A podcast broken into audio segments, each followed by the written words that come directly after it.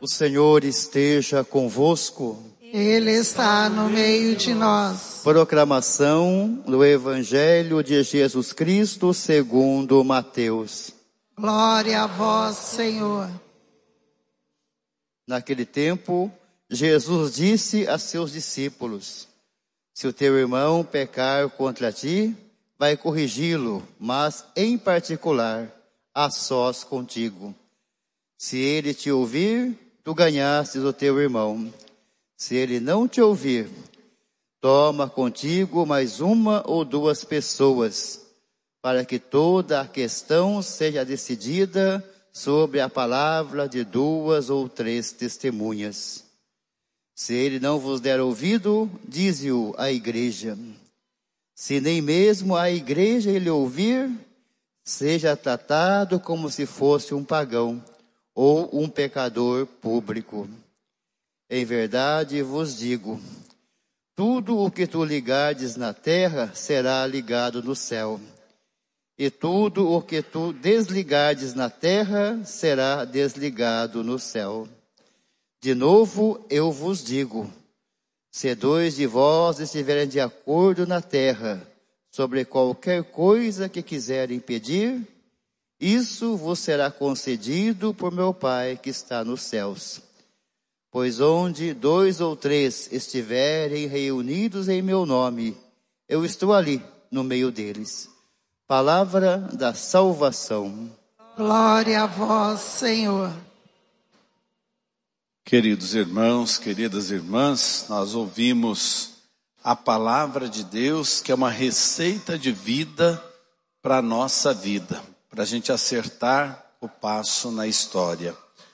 A primeira leitura da profecia de Ezequiel fala da necessidade da gente advertir quem está no caminho do mal, quem não está fazendo bem, quem não está caminhando bem. E coloca a responsabilidade também em nós. Se a gente percebe que alguém está desviando e a gente não alerta e não faz a parte que a gente precisa fazer, nós estamos colaborando com o mal, colaborando com o erro. É importante a gente colocar o amor ao próximo como uma bandeira na nossa vida. E ouvimos isso na carta aos Romanos. Não fiquemos devendo nada a ninguém, a não ser o amor. No amor nós seremos sempre devedores. E quando a gente alerta uma pessoa que ela não está no caminho do bem, que ela precisa acertar o passo, a gente precisa fazer isso também por amor. O amor é o cumprimento perfeito da lei. Nós ouvimos tudo isso com todas as palavras e não tem nem o que explicar. Agora, você pode dizer assim: nossa, padre, é bom a gente praticar a fé, é de verdade bom a gente procurar uma vida na graça de Deus, mas parece que tudo que é bom é proibido.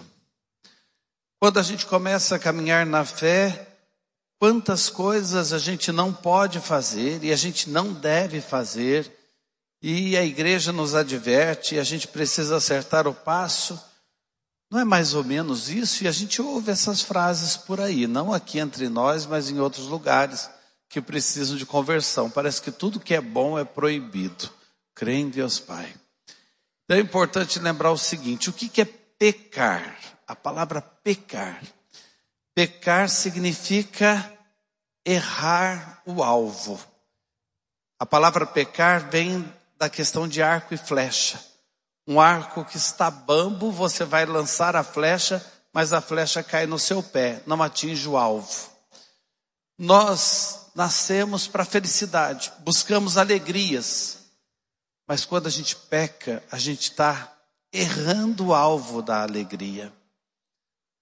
Ser viciado em alguma coisa não vai trazer alegria para ninguém, é errar o alvo. Pode ter uma aparência de coisa boa que vai resolver algum momento, trazendo um momento de prazer, de felicidade, mas depois vai cair no vazio. É pecar. Viver a infidelidade, o adultério, Pode parecer algo até justificável na cabeça de alguns, ah, porque eu não estou tendo um convívio bom em casa e naqueles momentos eu me encontro, mas virá cobrança, virá conta. A infidelidade não traz verdadeira felicidade. Quem vive na mentira ou na inveja, ou é uma pessoa violenta, está errando o alvo. Está querendo ser autoritário com os outros para ser feliz, mas está errando o alvo. Uma hora a conta vem, a cobrança vem. Deus quer que acertemos o alvo. Então não está certo dizer ah, o que é bom é proibido. Aquilo que não te traz felicidade verdadeira e que leva você a errar o alvo, isso você não deve fazer. E quando na caminhada a gente percebe que o irmão está errando, o que fazer? Ou quando um irmão, uma irmã erra com a gente. E é interessante os conselhos no Evangelho, eles são muito claros. Primeiro, a gente não pode pecar por omissão. Eu vi, eu sei que está acontecendo, mas vou ficar na minha. Como Caim. Por um acaso, eu sou o guarda do meu irmão? É sim, não só um guarda, você deve ser um anjo da guarda do seu irmão. Você deve ser um anjo, um mensageiro de Deus na vida do seu irmão. Então não deve se omitir, não deve fingir que não está vendo. E o conselho do Evangelho é claro, e é bem nesse sentido, como um anjo. Vai lá conversar com esse irmão. Tem gente, não aqui entre nós, mas em outros lugares, que ao invés de falar com o irmão, conta para os outros.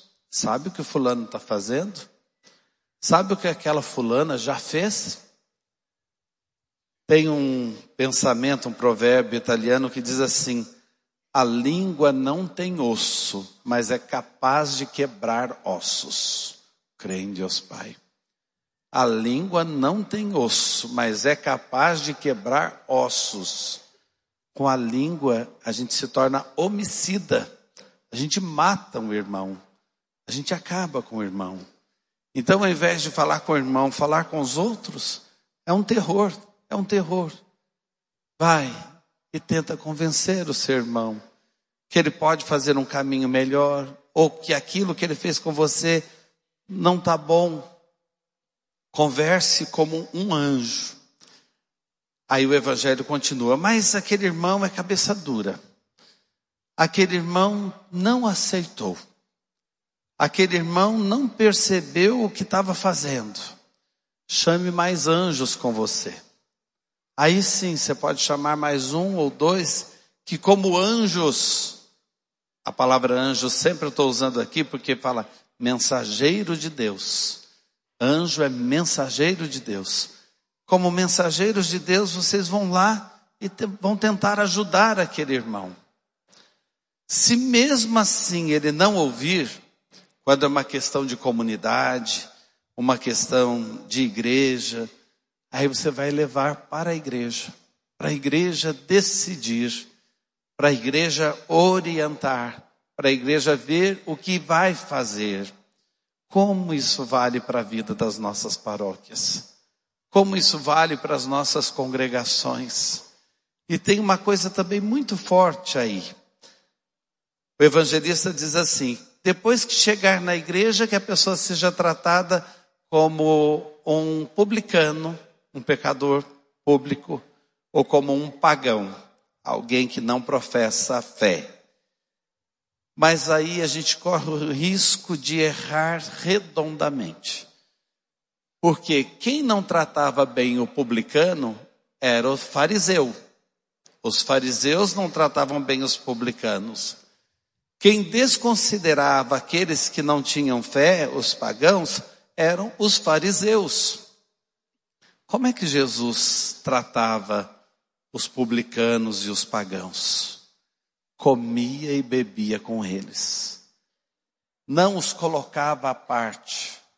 procurava manter contato, procurava trazê-los para junto de si, não desistia de ninguém. A igreja também tem que ser assim. Nós temos um poder como comunidade de mudar a vida das pessoas. E o evangelho de hoje também fala dessa força da comunidade. A comunidade tem o poder de ligar e de dissolver e de desligar. Que a nossa comunidade lute sempre mais para ligar, jamais para desligar. E se alguém for desligado, entre aspas, a palavra de Deus no Novo Testamento deixa isso muito claro. Às vezes alguma pena é mais grave, tem esse desligamento, coloco entre aspas, vocês vão entender por quê. Às vezes a comunidade oferece um remédio amargo, como uma mãe que dá um remédio amargo porque sabe que vai curar o filho, para o bem do filho. Como um pai leva o filho para tomar uma injeção que vai ser um remédio que vai fazer efeito mais rápido, para o bem do filho, não para machucar o filho. A igreja, a comunidade deve agir sempre assim. E que poder nós temos como comunidade? quando nós nos reunimos e colocamos as nossas preces em comum, quando dois ou mais se reúnem e colocam em comum um pedido a Deus, esse pedido tem mais força. Olha, nós acabamos de ouvir isso no Evangelho. Por isso não é bobagem quando a igreja faz uma corrente de oração pela saúde de alguém, quando a gente faz uma corrente de oração para que a paz se estabeleça no mundo. Quando a gente se une para rezar, colocando intenções em comum, onde dois ou mais estiverem reunidos em meu nome, eu estarei no meio deles. E se tiverem de acordo nos pedidos, esses pedidos serão ouvidos. Que graça então nós temos como comunidade, como igreja. E somos a igreja de um Deus que é amor, que é misericórdia, que nos dá chances até o fim, que não quer que desperdicemos a vida. Quem erra o alvo e continua no pecado, está desperdiçando a vida. Deus quer que tenhamos vida plena, vida em abundância. Ele tem misericórdia, usar da mesma misericórdia uns para com os outros, porque o amor é o cumprimento perfeito da lei. Amém.